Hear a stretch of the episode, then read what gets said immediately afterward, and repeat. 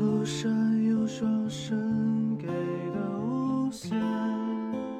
Hello，大家好，欢迎收听第一百九十七期的《不可说死两个重二青年的无意义思考》，我是三头带。本期节目呢，请到了我们的老朋友全早田老师跟大家打个招呼。大家好，我是全早田。好，欢迎全老师哈。那在原定于二一年圣诞档上映的《平原上的火焰》撤档后的第二年，影迷们呢没等来消失的摩西，反而等来了一部周冬雨、刘昊然二搭的燃冬。二人呢也因此有了一个与电影名相同的谐音梗 CP 名燃冬。电影《燃冬》呢是新加坡籍华裔导演陈哲艺首次离开其熟悉的新加坡的创作土壤，在中国东北生发灵感并拍摄的作品。今年五月呢，《燃冬》在戛纳国际电影节一种关注单元进行了全球首映。作为戛纳嫡系的陈哲艺，包含其三部短片和首部长片《爸妈不在家》在内，这是他第五次登上戛纳的红毯。据陈哲艺本人说呢，《燃冬》的拍摄完全是偶然促成。当时呢，由于演员的档期原因，哈，原定于九月开机的《漂流人生》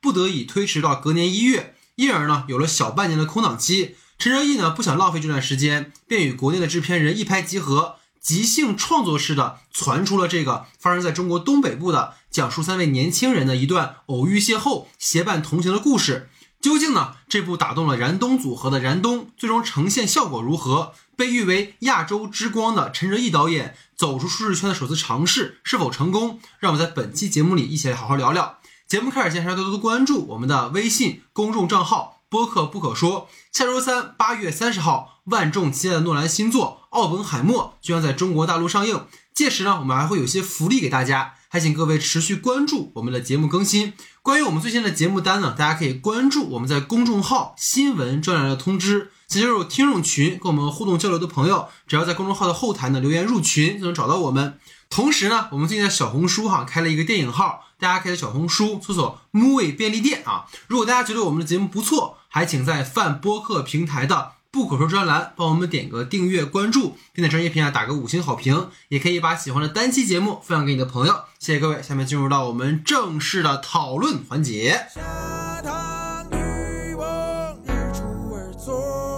好，今天的第一组话题呢是由全老师提出的，你请。我想，其实在这里面讨论的是，我看完燃冬的感受是，我觉得相比于两个配角，男主角的故事是否显得有一些太隐晦了？就是因为片子里面明确提出了他对天池有一个执念，然后包括他有这个想一起一一直在吃冰的一个习惯，就是他对冰啊或者说冰雪的这样一个环境有一种。特殊的向往也好，或者说他对那里有一个他的想要去的一个动机，但是其实对于他在，比方说他在上海这边的生活，其实片子里面基本上没有什么展示，就是给出的一个他想要逃到这个地方，或者说他有这样的一种东西的，呃，东西似乎只停在了他有很重的抑郁症的这个事情上面。嗯嗯，然后我其实能理解，一定程度上我其实能理解导演想说的就是抑郁症，它不是一个说，就是它是呃说你必须你是经历了人生什么样的打击你才有抑郁症，而是其实抑郁症就是一种病症，它会困扰人。但是在这个故事进展的时候，总会觉得说，比方说在刘昊然不停吃冰的时候。尤尤其是他在夜店里面边吃冰边流泪的时候，就是他看着那个冰块啊或者什么样的时候，总觉得他的那个情绪在那里出的有那么一点点的空洞，就是说我没有一个更加坚实的一个理由去支撑他的那个情绪。嗯，然后我觉得在这个东西其实一定程度上削弱了这个角色的一些情绪系的这个张力。嗯嗯，就是我想关于这个听一听小戴的看法。嗯嗯，其实其实刚才哥提到那场戏，我也有一样的感觉，就是你可以理解为说是他们关系变好了嘛，所以他开始跟人有交集了，所以他那个时候有一个情绪的宣泄，但确实是缺少一些支点的感觉，所以就是他有时候那种情感戏，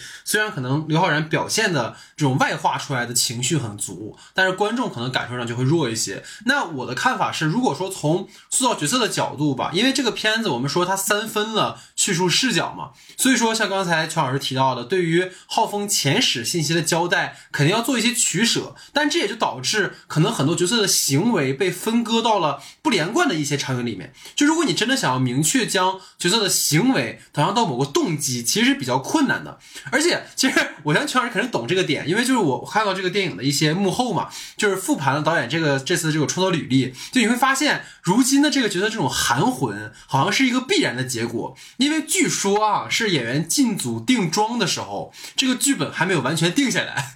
所以估计很多也是这种即兴创作。你包括其实你看施之玉和导演，他很多时候也是现场会发挥嘛，当然这个程度还是不一样哈。所以说你可能在角色呈现上很难做到完全的严丝合缝。但我可能想跟邱老师聊的是。从我个人的角度，我其实反而喜欢这种情节或者人物动机上的留白，因为其实可以给很多这种所谓遐想的空间嘛，它不一定有明确的指涉。因为首先，我觉得这个片子里在反复的强调一个大背景，就是经由娜娜跟韩潇提到的疫情期间生意不好做，所以你可以理解为说，这个片子的故事内的时间其实是在疫情刚结束嘛。包括浩峰，他一开始参加婚礼的时候，就是他接到了那个谢医生的电话，然后在楼梯间把那个头和脚伸出去，有一个主观镜头。包括他很多的状态呀、台词啊，你可以理解为像刚才邱老师说的抑郁症也好，或者说可能有这种躁郁的情况。因为我在网上搜了一下，就是为什么人会吃冰块上瘾，就有一种解释，就是他得了焦虑症的人可能会通过这个行为来缓解焦虑。然后我觉得还有一个理解浩峰这个角色的一个必要信息，就是刚才邱老师说，他是从上海。海来的，就这个一定程度上哈，我可以说是我的过度解读，但我觉得导演提供这个信息是有延展的空间的。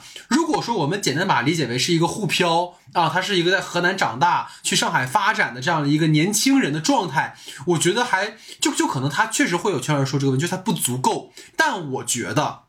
因为这个片子提到了一个点，就是疫情后又说他去年在上海。所以我就会自然想到说，全老师一定也会对去年三月以来那段时间在上海居家的经历记忆犹新。就是大家也都明白，在我们的语境里面，你没有办法把很多事情讲得非常清楚。但是我会觉得浩峰的那个状态就很像无数次经历了风控后的那些普通人的状态。因为如果全老师记得话，有场戏是他们三个人在酒吧出来之后，在街上就是 city walk 嘛。然后浩峰台词就提到说他儿时父母逼他好好学习，然后当个乖孩子。那等于说，其实浩峰从小就活在某种系统性的评价里面。就你无论学习成绩，还是说你进到公司以后的业绩，只要你够卷，你不躺，就你一定会有一定程度这种上升空间。但是疫情不是，就像导演提到说，疫情教会他最重要的一点就是接受变化和无常。其实我们在现在生活中体会的也是这种感觉。包括浩峰可能过去的思维惯式是说，我只要乖乖的遵循着某种系统的评价，我活在世俗当中，就我不一定要多出众，但我肯定不会差。但是疫情的这种随机性，包括它伴随着很多我们不可说的人祸，其实会极大冲击浩峰的认知。长期的风控也好呀，不与外界交流也好呀，就是使得他没有办法再像过去那样去循规蹈矩的生活。就是我我这个跟秦老师肯定会有很多共感，因为我们其实聊过这个话题，就是不只是浩峰，我看到身边很多的年轻人因为疫情，因为风控，其实陷入到了某种精神的困顿当中。所以当我从这个维度去理解浩峰的时候，其实他的很多行为对我来讲是有依托的。对，所以想问问全老师怎么看这个这个事情？就是我感觉这个东西里面，就是就是我我觉得它建构的这个设定，或者说建构这个背景背景，就是当我从理智上面去考虑它的时候，它都是合理的。因为是是，因为但是我就是觉得它在电影里面，它少的东西是一种折磨和痛苦感，就是某些时候会让我觉得浩峰这个人他是沉浸在这样一个情绪状态里面。嗯，但是其实我觉得，如果就是按照这样的方式去去做这个片子的话，就是我觉得可以不必要让这个角色显得这么的收敛啊。比如说，他可能他在婚礼桌上面是可以跟别人正常聊天的，然后他在那个旅行团的时候也可以跟别人正常聊天的，但是他在正常跟正常的当中，会因为他的抑郁症也好，会因为他是。就是在他的情绪底下最底下的那一层的那个，呃，难受也好，压抑也好的那种东西去折磨他。嗯，就是现在会让我有的这个片子的感觉是在一定程度上，我觉得他就是沉浸在里面了。嗯嗯，那他可能就根本不会来这个地方。就你会觉得，对嗯嗯嗯他并没有那么的想要被解救。嗯嗯嗯嗯，就好像他自己沉迷其就当他中的感觉。当他有那种自我放逐的时候，我感觉他其实很满足。嗯嗯嗯，我理解你的意思，就是他那种求生的欲望不强。对这个角色，其实按照这个设定，他会让我更多的感觉是，他并不是说他就是一个说我就是要死，啊啊，是的，是的，是的，就是说我就是那什么，他其实不想那样，他只但是他在两个东西当中不停的在被那个情绪在撕裂的那种嗯东西。嗯当然，这种东西虽然我不想、呃、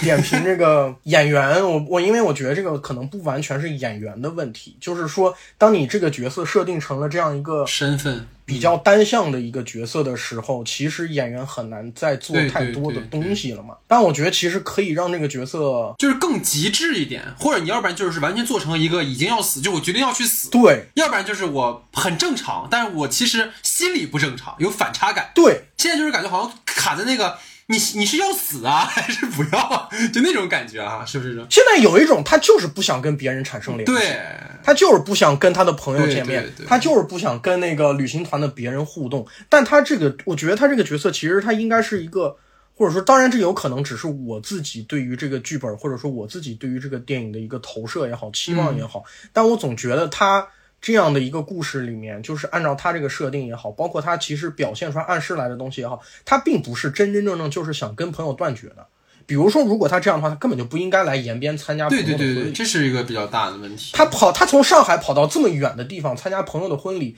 当然有一部分是他想离开上海，当然肯定也有另外一部分是他其实对那个朋友并不是说我就不在乎只有所有这些对老同学对，他是在乎的，只不过是他受到他的精神问题的折磨。嗯所以就昨天我记得我看的时候，我就跟嗯，小戴说说，我觉得好像这个亲密戏的时候是看着最自然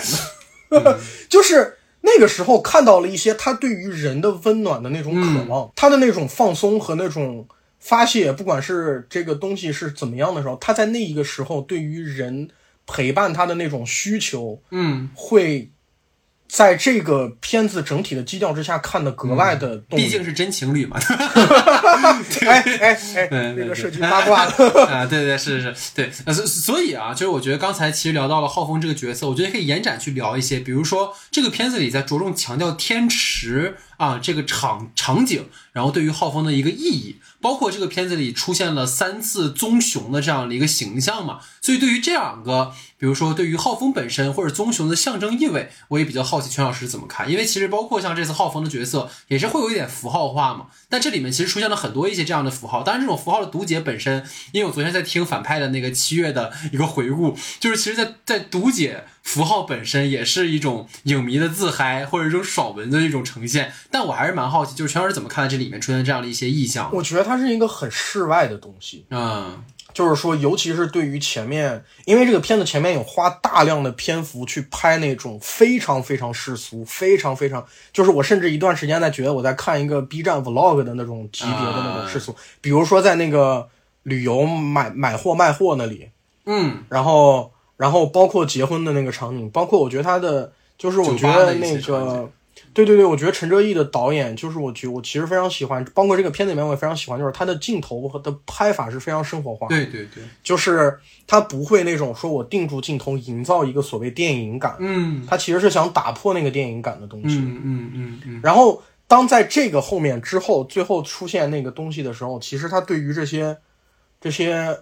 因为而且其实这三个人他们所困扰他们的东西是完完全全社会性的东西。是的，是的，是的，不管是不管是他受就是女孩受伤没有办法追梦也好，在上海这样一个高压环境的压抑也好，或者那个男孩受困于这种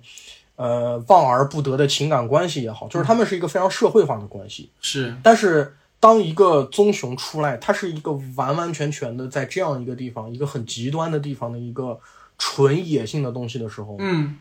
它给三个人的那种冲击，嗯嗯嗯。我觉得这个反差是很漂亮的。其实这个其实我在可能后面也会再聊哈，但我当时在看到这儿的时候，其实我一开始跟邱老师想法一样，包括我在看到陈哲艺的采访的时候，他提到三个人最后为什么走出来，其实很大程度就是因为他们真的回到了自然当中嘛。但是啊，这里有个问题，因为就那么巧，我在可能写这期节目的稿子的时候，我又去看了一个关于 Beef 的一个访谈。其实不是关于 Beef 的，它其实是关于那个呃史蒂芬源的。然后他就有提到说，他们当时最后到了那个荒野之中，然后他跟黄阿丽怎么和解的那场戏。我突然想到一件事情，就是在可能这个电影里面，它呈现的一个点是，好像他们之前被世俗所困扰，但实际上娜娜也是从那个世俗当中逃到了这样的一个延吉的这样一个环境当中，就是他们其实是。并不是说像我们在 Beef 里面看到那样的一些人物，就他们本来是一直在城市里面，他们没有机会到荒野里去，而这里面是他们已经到了一个最远离城市喧嚣的地方。但好像他们为什么一到了这个自然当中，突然又啪醒悟了？可能会有一点点，呃，怎么说呢？就是我我在顺他这个故事的逻辑的时候，有点不通的地方。当然也可以理解为说是被自然的一种感召或者什么哈。那可能回到关于浩峰对于天池的执念，其实我有个特别有意思的一个想法，就是一个是，当然浩峰他有自杀倾向嘛。虽然我们暂且不论说他到底是真的想死还是不想死，但可能对于他来说，他台词里也提到说他想找一个没人的地方，眼睛一闭，对吧？所以你可以把理解为说。天池是他认为可以了断的一个场景，然后另一个其实是我觉得导演家的一个私货，就是我不是，但是特别的特别的恶趣味啊，就一直跟秦老师去分享着玩哈，就是浩峰给娜娜还有韩潇不是讲了一个长白山的那个棕熊变成人的传说嘛，然后你记得他当时怎么讲？他说浩峰说老虎和熊需要在山洞里待满一个月，不能出来才能变成人，然后老虎没忍住逃出来了，熊呢？在山洞里待了二十一天之后，变成了一个女人。二十一天是什么，朋友们？是疫情期间入境人员十四加七的隔离政策。然后。陈哲毅他写这个本子，他是在新加坡到中国大陆隔离的期间写的，所以我在想，那为什么一定要有二十一天要把一个熊关在一个笼子里？就就就自然而然会有这种联想哈。完了，这片子到时候下线，就是因为你这节目里面说这些东西，给人原来人家没意识到，现在人家听了你这节目意识到，哎呦，陈哲一这片子这个，呵，这有有点私货，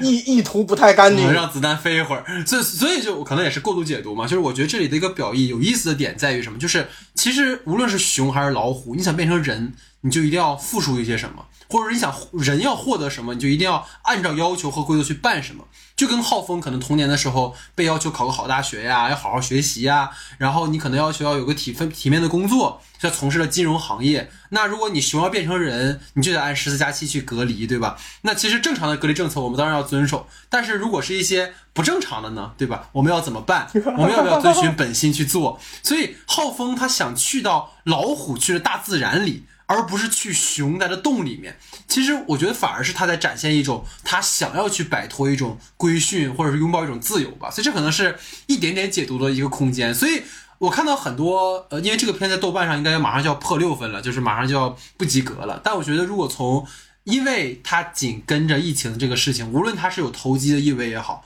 还是说它真的有这么一个意思也好，至少我读到的这一层。可能会让我对这个片子会有一些加分。那还有一个补充的点哈，也是在这个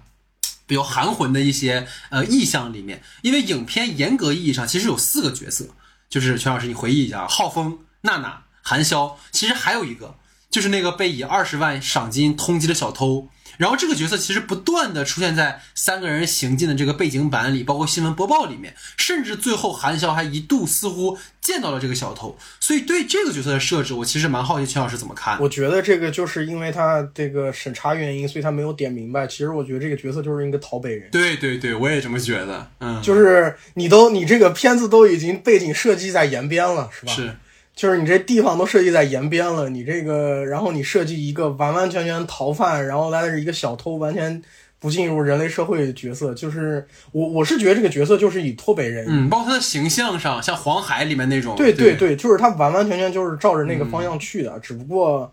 因为某些原因，他没有在片子里面点名他是个脱北人。最其实这个角色是他最有最想点名主题的一个角色。嗯，这种怎么讲？就是我当然我当然知道他为什么没有把这个角色的身份展现出来，但是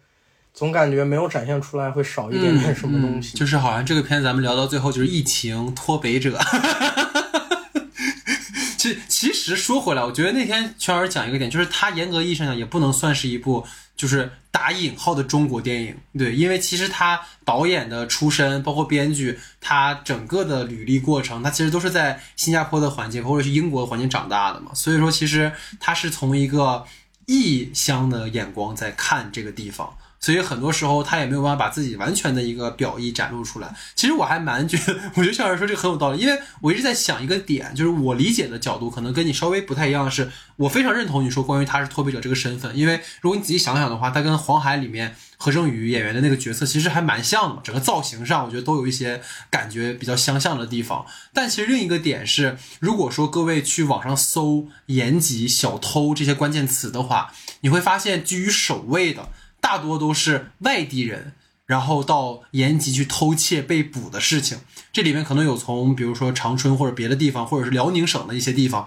就我看到一个年纪最小的，其实才有十八岁。等于说，异乡人其实是陈哲艺电影里面一直贯穿的一个母题嘛。他异乡人到了一个陌生的城市，然后有人可能像娜娜这样找到了一份稳定但薪水不高的工作，有人可能像韩潇这样投奔亲戚半躺平的生活，也会有像就是不断出现在背景里面这个小偷。就我们当然不能姑息这种犯罪行为了。就是包括偷窃别人的财产，在法律层面他是要被惩罚的。当然，他或者他作为一个脱北者，他就是偷渡这个事情本身也要被惩罚。但为什么他会成为一个小偷，或者说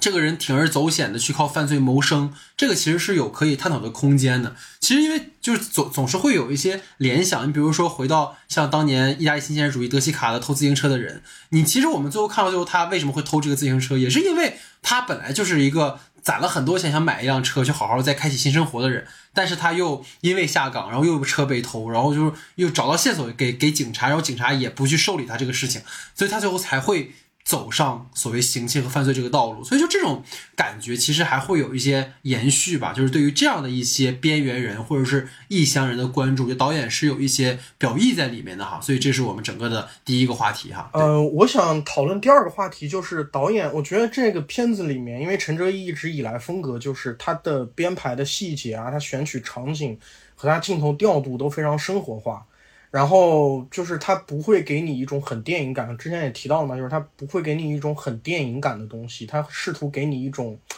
呃，说的是说的小红书一点就是很有呼吸感的东西。但是，但是我在这个片子里面其实看到，就是在这样一个状态之下，当角色试图讨论一些所谓很文艺或者说很严肃的讨论的时候，我就总觉得会有一些割裂感。就是我觉得他们进入的很生硬，比较明显的就是那个，就是刚才小戴也提到，就是他，呃，他，我记，我觉得比较明显的时候两段，一段是他说他小时候都是那个，呃，一直是被家里管啊或者什么什么的，还有一段是他突然一下问那两个人说，你们有没有想过就就这么死了还是什么的？我记得有一个这样的对话，感觉这个片子说的那什么点儿，他有点揣着，他想放下来，但是他又有点揣着。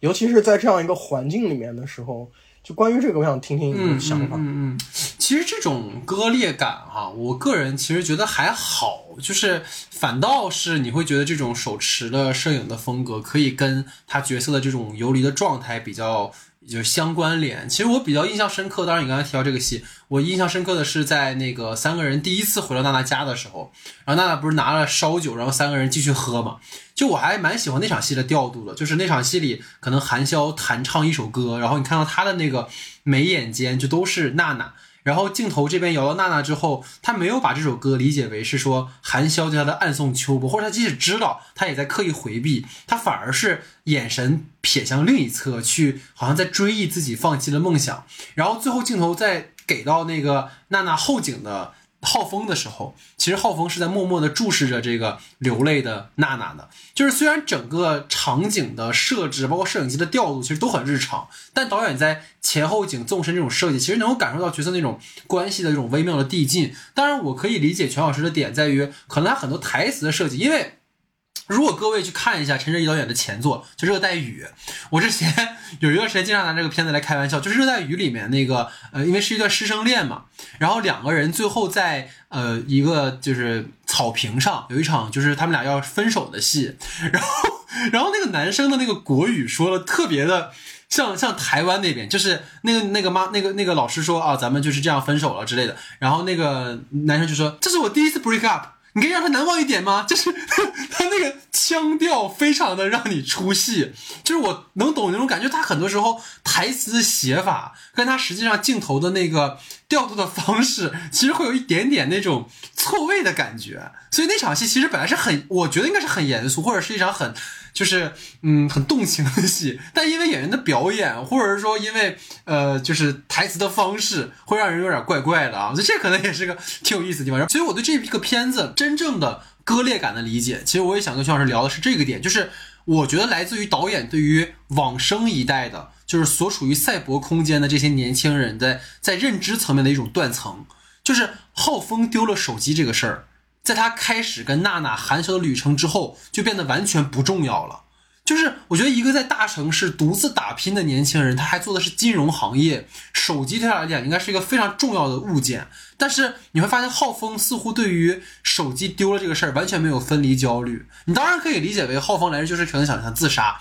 但是其实我们刚才聊过也说不通，因为浩峰其实在摇摆当中，他并不是说我就一定要去死了。包括娜娜跟韩潇，他们其实都有自己逃避的人和事儿，但不意味着他们完全放弃了年轻人这种生活娱乐方式。就好像在那儿去，大家就只会蹦迪、泡吧、喝酒。但手机作为他们日常的这种娱乐交友的很重要的存在，导演如果真的想展现这一代年轻人的生活方式的话，我觉得是应该在这个媒介上大做文章的。但实际上其实并没有，这个是我觉得比较可惜的地方。因为你既然强调这个片子是在疫情后，那么就一定是二零二二、二三年这这个环境里。那么在这个环境里，年轻人肯定就不会像九十年代、零零年代大家的这种娱乐方式其实是不一样的。其实这个浩峰这个角色作为一个上海的金融人，他如果把手机丢了，我觉得他以后也不会有这个大城市大社会烦恼的，因为你基本上这工作也就没。对的，对的，对的，对的，就是你，就是你完全你的客户，你所有的资料，我操，这多么严重的一件事情。对于这样的人来讲，一个礼拜让他不用手机，我觉得，我觉得他以后没有没有大城市工作的对呀、烦恼。对呀、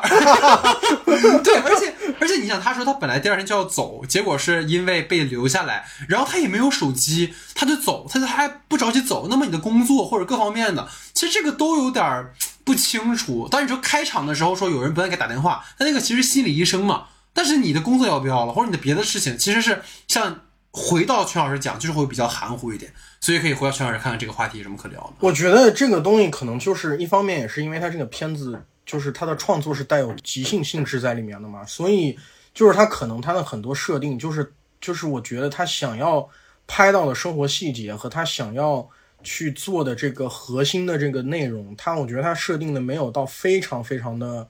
完善，就是你包括这个故事，你会觉得这个整体上来讲，你也会觉得这个故事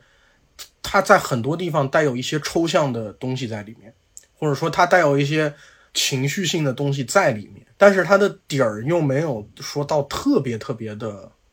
完善。它有的时候让我想起一些侯麦的电影，啊，就是你会看侯麦的电影里面，它是有一个设定，但那个设定也很含糊。嗯嗯，就是你你你到最后你记得就是三四个人他们之间情感关系有问题，但是但是其实他那个设定你说有没有？但是当然侯麦做的显然要比他这个我觉得要完善一点嘛，嗯嗯嗯只能说是。我我是我的自我观感是，我觉得浩峰这个角色没有显得像另外两个角色那么的有生命力，嗯。就是因为那两个角色他们非常的土，就是他们非常的，当然当然这个话是词是这样一个词，就是说他们非常的底层，对对对，他们非常的扎根于这个片子的环境和所有东西。然后浩峰这个角色完全是一个外来者，嗯。就是说他比这两个人更加的外来者。嗯。但是在这样的情况下面，就是围绕浩峰这个角色设定，就是有一些有的没的，嗯嗯嗯嗯，明白。包括他那个有精神病抑也抑郁症这个东西，如果他那什么的话，比方说他有没有在服药啊，有没有在各种各样的东西啊，然后包括他。嗯就是问，就是像刚才你提到的这个，他的工作的信息，就是这些压力都没有过来，所以才会让人显得他这个角色有点有点抽，被抽掉了很多很现实的部分。他还不像那两个，就是生活在这边。对，所以就是浩峰这个角色显得有那么一点点抽象，就是说，好，我要告诉你，我要我要写的一个人是大城市有社会生活压力的人，但是关于这个人，他非常细微末节的性格，比方说他他肯定已经有一段时间的抑郁症了。那比方说他这一段时间抑郁症，他处理工作，他跟别人对接，因为他的工作是一个跟别人呃交际交流的程度比较高的工作，对吧？就是金融又不像计算机，就是金融是必须要跟人打交道的，所有这些东西，就是到个人情况上面的时候，都会变得好像有一有那么一点点稀缺。你你到最后接受的是一个设定，更更像我我觉得是更像一个设定，就是好，它是一个上海大城市，呃，平常过着非常高压、非常精英的生活，但是他受不了。所以其实就回到，我觉得这个话题可以收个尾，就是导演他本人也说，这其实对他来讲是一次冒险嘛，因为他过去可能写剧本也会花两三年的时间，然后这次可能确实是在一个很短的时间去创作，因为他里在里面也有很多去参考了，比如说中国这边的年轻人们的一些现 现状和状态，然后他看了很多的文章，看了很多的推送，但可能就是恰恰是因为他可能看的更多的是这些东西。而没有深入到一个人的机理去做，所以到最后，其实你看到了一些符号，你看到了一些，比如我是从上海来的沪漂，可能我经历了疫情的风控，当然这是我自己瞎瞎瞎琢磨的。包括他们这些从可能从西南来的啊，一个可能十六七岁，可能没怎么上过学的人，然后来到这边来，然后或者是说一个曾经有梦想的人，那这些其实都是一些一些符号。如果你真的落实到每个角色具体的话，可能都会有些空洞，但可能这个也是导演在冒险之余要承担的一些东西。毕竟我们都知道，创作本身其实是需要一个比较长的时间去做田野调查也好啊，或者说去更多了解人物的真实的状况，因为它还是个群像啊。所以这可能是我们整个的第一组话题啊。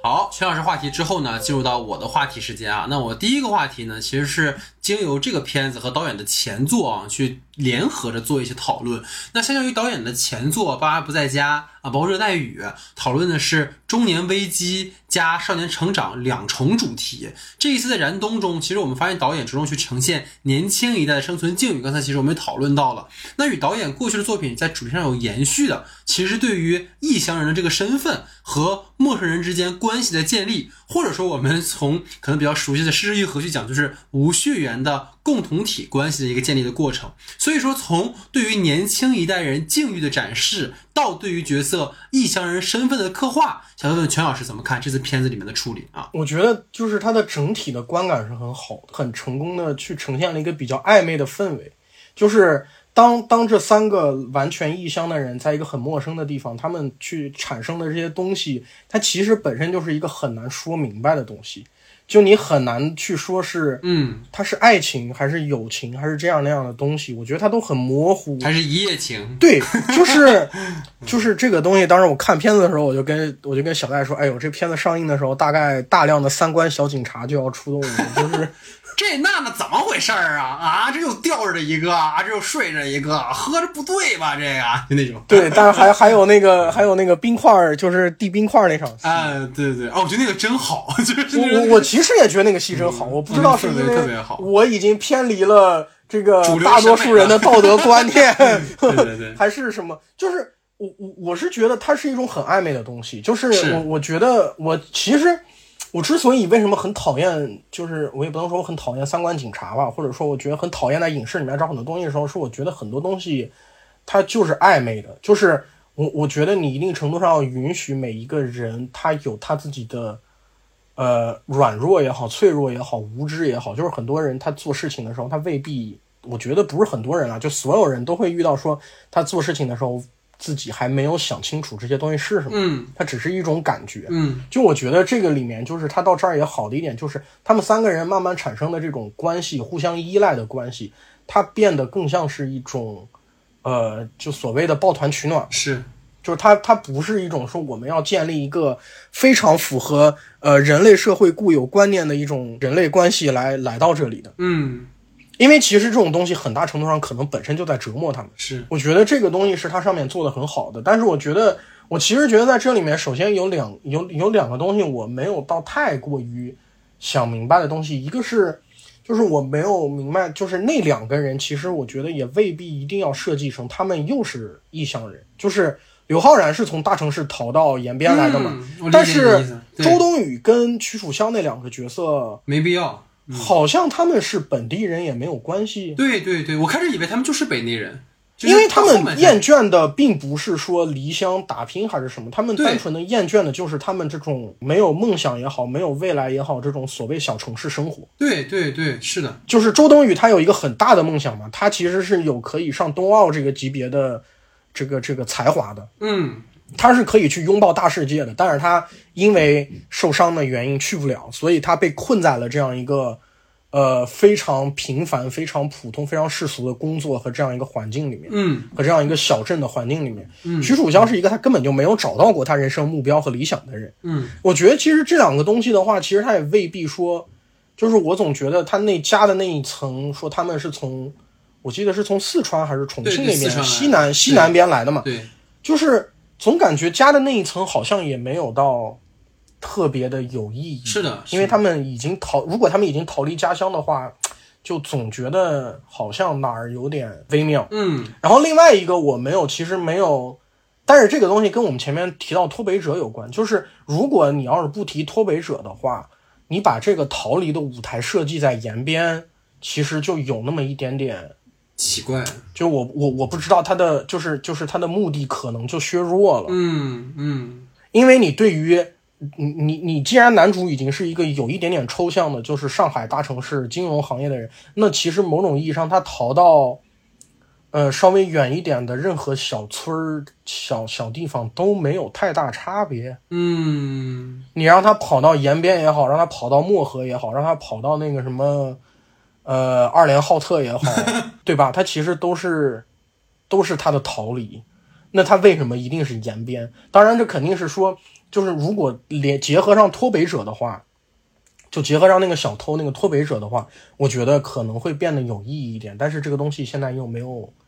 没有点名。对，其实我跟邱老师有非常相近的一些观感。其实首先是我觉得有意思的地方在于，导演其实特意把两个男演员的真名里面的某个字和他们现实里面的老家，其实都搬到了电影里面嘛。比如说浩峰来自于河南，然后韩潇来自于四川，这刘昊然、屈楚萧本人的家乡其实是一致的。然后在前面我们聊过嘛，说这里面浩峰其实有个嚼冰块的一个动作嘛，这个片子的英文标题叫 Breaking Ice 嘛，其实也是说就是破冰的一个一个意味。其实在我看来，其实有也是人物关系对，破冰的一个。它其实有很一语双关的地方。我觉得一方面是他们各自，刚刚徐老师也提到过，就是他们各自要逃避的，可能把自己从一个包裹的严严实实的冰块里解放出来的意味。然后也有像刚才我们说，三个陌生人之间关系的一种破冰，从陌生到熟络。其实导演他过去的作品始终都有这样的一个异乡人的身份。你看《爸妈不在家》里面是菲佣，然后《热带雨》里面是从马来西亚，然后到新加坡教国文的老师，他们其实都很难融入一个完全新的环境，也都面临着很大的挑战。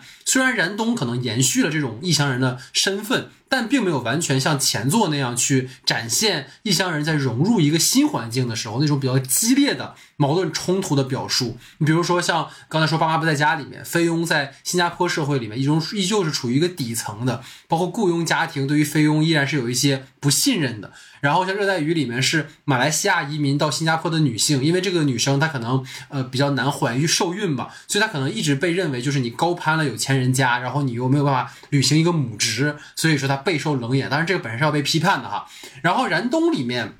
其实就来到全老师刚才有疑惑的第一个话题，也是我特别想跟你聊，就是这里面其实燃冬里面的浩峰，他是一个游客的身份，所以他异乡人这个身份的标签其实没那么强。我觉得真正他导演去设定的这个娜娜跟韩潇，他们其实是跟导演过去作品有延续的，是在本地生活的异乡人。但是比较遗憾的就是，虽然影片有比较清晰的交代娜娜的前史嘛，就是他的这个冉冉升起的冰华新秀啊，但因为腿伤就不得已退役。但是其实我觉得邱老师，你觉得不舒服点，其实就在这儿，就是娜娜来到延吉这三年的生活经历，展现的其实非常草率。其实我就说一个点，娜娜台词里面提过说，疫情耽误了生意，然后旅游业其实，在疫情这三年，我们知道几乎是完全停摆的，因为我们家有人在旅游行业，就是在家就生生待了三年，然后他们领导跟他们讲说，你想转行我们也不拦着。啊，但等开了的时候呢，你想不想回来都行，就是基本上就是因为政策的原因，所以都处在一个躺平啊、摆烂的状态。那么你娜娜在疫情这三年到了延吉，你说是做了三年的导游，但我觉得这对于导演可能是因为他对于国内的情况不了解。如果你做的是他没有疫，在一个没有疫情的平行世界，他做导游其实无所谓。但是毕竟是疫情的这种相关的表述在片里其实出现了，所以你就要把它当做一个背景去讨论。那么你娜娜作为异乡人，你为什么会来延吉呢？对吧？或者说你为什么要在疫情期间当导游呢？以及疫情旅游业这种停摆，他又完全没有跟家里往来，你是怎么撑过来的？其实都没有交代。那么这个异乡人的身份就完全是一个标签了，就等于说他只是为了延续导演的这种作者印记，而没有在片子里面有更具体的展示。所以其实我也特别好奇，秦老师当时在听到说他说做了三年导游这件事情，你不会有点奇怪？因为毕竟是疫情的这个背景嘛，对吧？我其实是觉得关于疫情，他提到疫情的时候提的比较奇怪，因为在片子里面表现出来的娜娜并不是一个生疏的导游，对，她很熟练的，对的，对的，她在指引指引导所有那个游客的方面，包括处理那个就是引导大家去那个店里买东西的方面，包括他的那个词儿啊什么乱七八糟的东西。他很熟练，很熟练的。我觉得你要是那样的话，你应该让他在这儿待的时间更长一点。对，有一些东西就是也没有展现的太过于明确，比如说，因为延边是一个非常特殊的地方，是。然后你也拍了非常特殊的朝鲜族的风俗，不管是他们结婚也好，还是就是穿他们衣服去去拍照啊什么，就是你。你非常明确的拍了这个地方的风俗，但是你其实没有拍的东西是娜娜视角里面的延边是什么样子。对，是的，是的，就是他如何理解这些延边人的文化，理解这些东西，他如何怎么学的韩语或者怎么怎么样的，他的这个异乡人就会变得一个变成一个有点抽象的概念了。你某种意义上延边人的生活方式也好，这个地方大家也知道他是在边境，也知道这儿会有脱北人，也知道这儿的。这个治安或者乱七八糟的这种东西啊，就是你你知道这是一个非常特殊的舞台，它不仅仅是任何一个国内的小镇，它是一个非常特殊的小镇。在这样的情况下，这个环境在这么多年来对娜娜，包括对于大萧，就是曲楚萧这个角色的影响，就现在就是感觉他刻画的不够多。或者说不够深入，因为其实也是一个相对来讲有点小敏感的一个地方嘛，对吧？它就明明是也是一个边境的地方，会有各种各样的问题。对，它很特别。对，就像像我们说延边少年那种，对吧？它其实是有很多这样的一些东西。对啊，对啊，对啊。对，其实我觉得，包括这里面提到的，就是导演采访里也说，他可能看了很多的报道嘛。你刚才提到韩潇这个角色，他其实是我之前看过一个。文章我不知道曲老师看没有，就是他说是那些没有继续读书，就是或者说我们初中之后那些没有考上高中、没有上大学的年轻人，他们在干什么？就可能有这样一批人在我们的视野里其实是就是没有看到的，但其实这个是有很大基数的。包括之前我们在节目里也提过，说有一年我回家，我突然才知道，就是现在的升学率其实非常低。尤其是你能考上高中，其实本身已经是一件很困难的事情了。然后我看到，就是说这里面在呈现韩潇这个角色的时候，可能就是这样的一个成一个代表。就他没有什么所谓的理想，然后过着一个半躺平的生活。其实韩潇这个角色干脆就设定成本地人就可以了。他其实没有觉得他所有的特征都像本地人。对他没有必要给一个你西南人的身份。其实他就是一个，他有意的把他设计成一个就是没有见过大世面的，甚至于他们还开他玩笑说你连你连字典上字儿都认不得的那种人。是的，是的，他就是一个没有见过大世面，然后也没有过自己人生理想，然后他到在这个影片当中，他其实他想干的事儿就是讨好娜娜。对。就是想离娜娜很简单，嗯，对，所以其实这个角色更像是一个本地人，但是他又没有把这个人物其实做的非常的明确，就是你会觉得他好像在今天的呈现里面就是一个，呃，好像在这里面生活很久的人，但他毕竟是一个寄人篱下的，就如果是以他的这个异乡人的身份的话，那么他。该怎么去呈现这个角色？比如说他的心里那把火是什么？包括哎，包括你像他里面有一个很奇怪的设定，就是他会做东北菜啊，对，会做延边菜，对，就是然后他他叔叔也会做，他居然做的不是辣的菜，就是 不是川菜，然后他然后还说他做的延边菜很正宗，但是对，但是他又不是本地人，我觉得这个事情，而且你而且你十六 七岁来了这边，你其实来这也不过就是如果按照他们的年纪二十四五岁的话，也不过就是十年左右的时间。对吧？就怎么一点儿四川口音都没有了？因为我爸爸当年也是大概十十五六岁的时候从东北，呃不，从西南到了东北嘛。他现在其实还有点湖南的口音，但你会发现，就是在韩潇的这个已经完全完全东北话了，或者完全就是呃延边话了。所以这个可能也是我觉得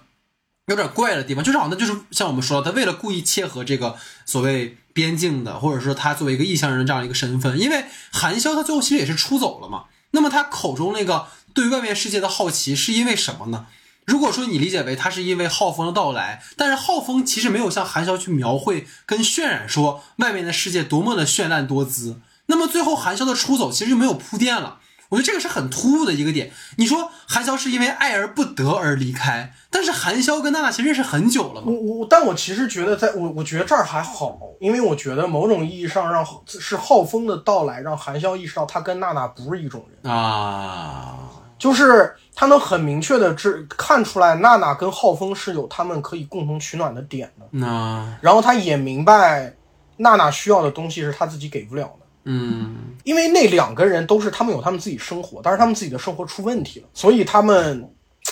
可以构建起来一种共同取暖的关系。嗯嗯，但是曲楚萧这个角色，其实他根本就没有自己的生活，是确实，是这样，他没有追求过自己想要追求的东西。然后他来了这儿，他来这儿是因为跟着别人，跟着跟着别人谋生活来的。对，他说了嘛，他从小也不爱读书，但是也没有什么别的想要干的事情。然后家里人给他指个出路，说你就跟着你叔叔姨姨去干就完了，反正有个干的。嗯然后到那个点的时候，他才会去说：“好，我一直在过着一个这样平庸、这样枯燥的生活。”然后你其实看的，我觉得他最有意思的设定就是那两个，呃，某种程度有自毁、有自杀，或者说有有有这种自我遗弃倾向的人，然后反而是最后曲楚萧去做了一个接近于自杀的举动，就他在那个啊对，骑摩托车对着那个大货开过去的那里。嗯他试图去体验一下那两个人的东西。啊啊，这个确实，我觉得，我我觉得，我觉得其实那里是还好的，嗯嗯，但是我觉得还有就是回到就是我们讨论这个话题，就是还是我觉得它的问题在于它的这个地域变成一个很抽象的概念，它没有它太过于明确的内容。对，这其实也是他的一个比较大的一个，那我们今天讨论到这个话题的一个核心的点哈。因为我有看到导演说，他片子里面这种两男一女的关系，其实是想致敬特吕弗的《足与战》嘛。然后包括也有人说这组关系让你想到西蒙巴黎，但其实有个问题是，其实西蒙巴黎跟足与战其实都有一个比较明确的时代背景。然后角色们的处境跟关系其实也都密切的关联着那个时代。然后导演的前作其实《爸爸不在家》里面也是关联着九十年代末席卷亚洲的金融风暴。然后一看《燃冬》里面，它如果我们理解为它是对于三年后疫情的这样的一个年轻人状态的展示，但可能碍于导演的经历也好啊，或者是一些现实原因也好呀，其实疫情在角色身上的这种痕迹并不够明显。影片除了人物的部分设定和台词上的交代，其实没有更多的疫情的踪影，所以这也就让三个人的关系就成为了一种单纯的陪伴。就他们的关系当然有破冰，包括刚才全老师讲到的这种，比如浩峰跟娜娜之间的这种关系的这种互相的取暖，但他们各自的困境，包括展示，其实都会有一些含混吧。这可能是觉得有点遗憾的地方哈因。为你刚才说那个他是致敬足与詹嘛，就是他设定是一战前，但是他的设定很很有意思的地方是他的两个男人是一个德国人跟一个法国人，他不是两个法国人，他这种时代背景可以很方便的，或者说可以很明确的提供给你一个嗯共性，就是他们都生活在一个非常不安定的环境当中，然后他们也知道这个关系是带有危险性的，因为这种敌对关系，你们明日就会破裂。到了那个西蒙巴黎也是，他因为他西蒙巴黎没有到那么极端，但是其实五月风暴就是整个欧洲的这种左倾概念的时候，其实它是非常极端的嘛。就是我觉得在这个片子里面，就是我一方面这个东西，就是你多多少少肯定会有审查和各种各样的原因，就是说他想提疫情，但是他又不能把疫情当做一个主角端出来。但是他其实显而易见的是有这种东西的。他们三个人，尤其是浩峰跟另外两个人，其实身份和环境差异是巨大的。嗯嗯嗯嗯，但是什么东西到头来打破了你们中间的这一层东西呢？你当然可以说，只是说他们，他尤其是他跟娜娜都有伤痛，或者说都有都有都有这个这个需要发泄的点。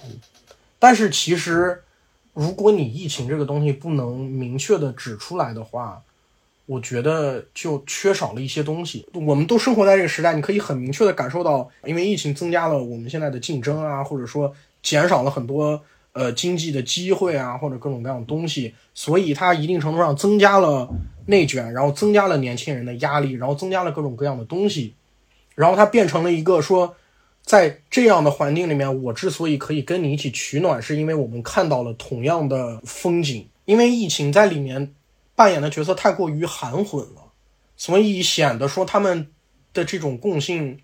就你又很难会觉得说他们真的可以共同相处。因为其实讨论到第二个那个话题嘛，就关于疫情的这个部分，就前面其实展示到说这个片子里面涉及到了很多导演对这个大大背景的一个展示，但其实这种提到的展示可能是浩峰更能实际代表一些疫情下年轻人的这种普遍状态。就我不想把它单纯理解为是一个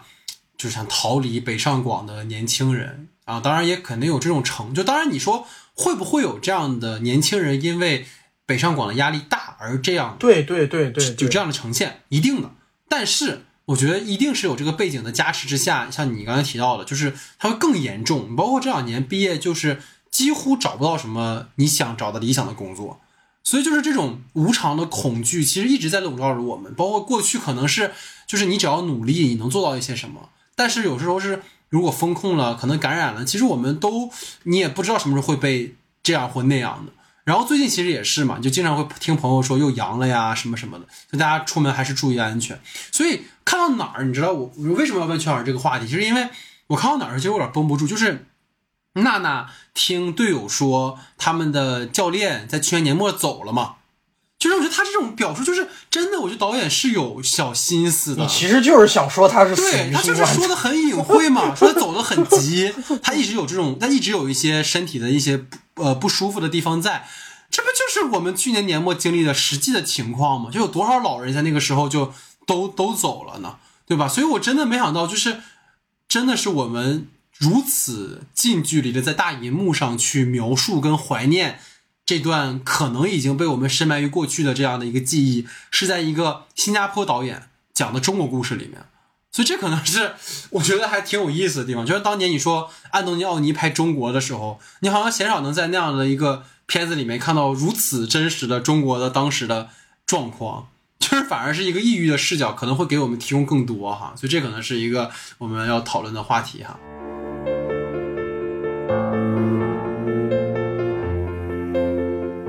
好，那么接下来进入到我们的延伸讨论环节啊。那今天延伸讨论环节，我们聊的是陈哲艺导演嘛，所以简单回顾一下导演的前作哈。那首先就是他的长篇处女作，就是《爸妈不在家》。那这个片子呢，其实前两天我回看了一下，它讲的是呃一个菲佣啊来到一个男孩家的这样一个故事。其实他们俩在这样的一个交际当中，发展出了一种超越血缘的友谊的关系。包括菲佣本来就作为一个外来者的身份嘛，当然这个两个人发展的关系的过程有点含混哈。但这个男孩的那种可能不谙世事啊、顽皮啊，跟这个菲佣本身在他的老家也有他的一个孩子，所以他从这个男孩身上也看到了一下自己孩子的影子。所以这种人物的关系，你会发现。